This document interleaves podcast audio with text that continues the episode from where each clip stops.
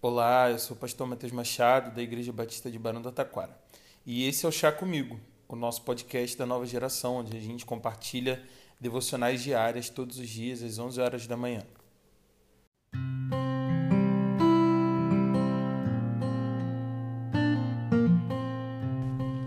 Provérbios 18, no capítulo 1, nos diz o seguinte: Quem se isola busca interesses egoístas e se rebela contra a sensatez.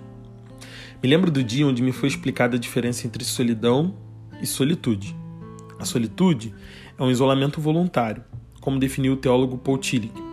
É quando decidimos nos isolar para estudar, por exemplo, para nos dedicarmos a uma tarefa difícil, para criarmos novos projetos, para buscar paz interior, é, para curtir uma noite com ninguém mais, ninguém menos do que você mesmo, para o esvaziamento de toda e qualquer ansiedade do mundo em que nós vivemos uma pausa nos relacionamentos para entender quem você se tornou depois de tudo que você viveu.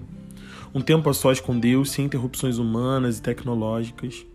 E olha, eu considero essa solitude saudável, necessária e muito pouco cultivada pela nossa geração. Não tem problema nenhum em aproveitar sua própria companhia e aprender a lidar com você mesmo, entendendo seus pensamentos, seus sentimentos e até as suas opiniões. O próprio Jesus, em seus momentos de pior agonia, ia para os montes, lugares que são vazios, distantes da cidade, para poder ficar sós com seu pai. Então não é dessa solitude que o sábio está falando aqui, nem criticando. A solidão, por sua vez, ela representa a dor de sentir-se só. É quando nós nos sentimos solitários, desamparados, sem pessoas que nos amem, que nos acolham e nos acompanhem na estrada da vida. A solidão, ela não é uma ausência contente, e muitas vezes ela não foi uma atitude escolhida. Nós todos já experimentamos a sensação de não ter alguém para compartilhar alguma coisa que a gente viveu, sabe, pensamentos, segredos. Ou aquele sentimento que a gente tem quando estamos sobrando enquanto está todo mundo sendo feliz naquela fase da vida. Às vezes cultivada pelos nossos amigos, ou quando a gente cultiva isso, né? Ou pelas redes sociais. Bem, fica claro que a solidão pode ser apenas um gatilho mental, ou ela pode ser uma realidade dura, real, verdadeira. Considerando ambos os sentidos da solidão, é, ainda não é deste isolamento que o sábio está falando hoje. Esse versículo ele é difícil e ele vem recebendo ao longo dos anos interpretações forçadas que dificultam a nossa interpretação sobre ele. Aqui o solitário que o sábio está nos apresentando é aquele que se isola de Deus. É aquela pessoa que decide viver pelo seu próprio entendimento é solitária porque ela não toma mais decisões baseadas naquilo que a palavra diz ou naquilo que Deus gostaria, mas ela está interessada somente em cumprir a sua vontade para a sua própria vida.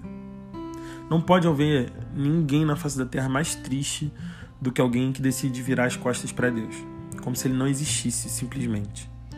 E eu sei que no processo de muitas pessoas existem dores por conta da igreja, da religião, por conta de pessoas, por conta de circunstâncias da vida e até mesmo por falta de compreensão das escrituras. Eu oro para que Deus ele use a nossa geração para alcançar esses que estão se sentindo solitários. Afinal de contas, ninguém gosta de se sentir assim, não é mesmo? Eu fico pensando naqueles que já não se sentem mais parte da família de Deus, que foram humilhados por alguém que está sentado na mesa ou que por algum motivo, ou por qualquer loucura da vida, saíram em busca de motivos egoístas, se rebelando contra o que o sábio chama de sensatez. Estes são os solitários que ele está dizendo hoje. E a minha oração é para que a Igreja de Jesus desperte e ajude esses solitários a encontrarem novamente o caminho da comunhão. E eu oro também para que nenhum de nós prefira a solidão por conta do que está acontecendo hoje com a igreja e com o mundo ao nosso redor. Que Deus nos abençoe. Até breve.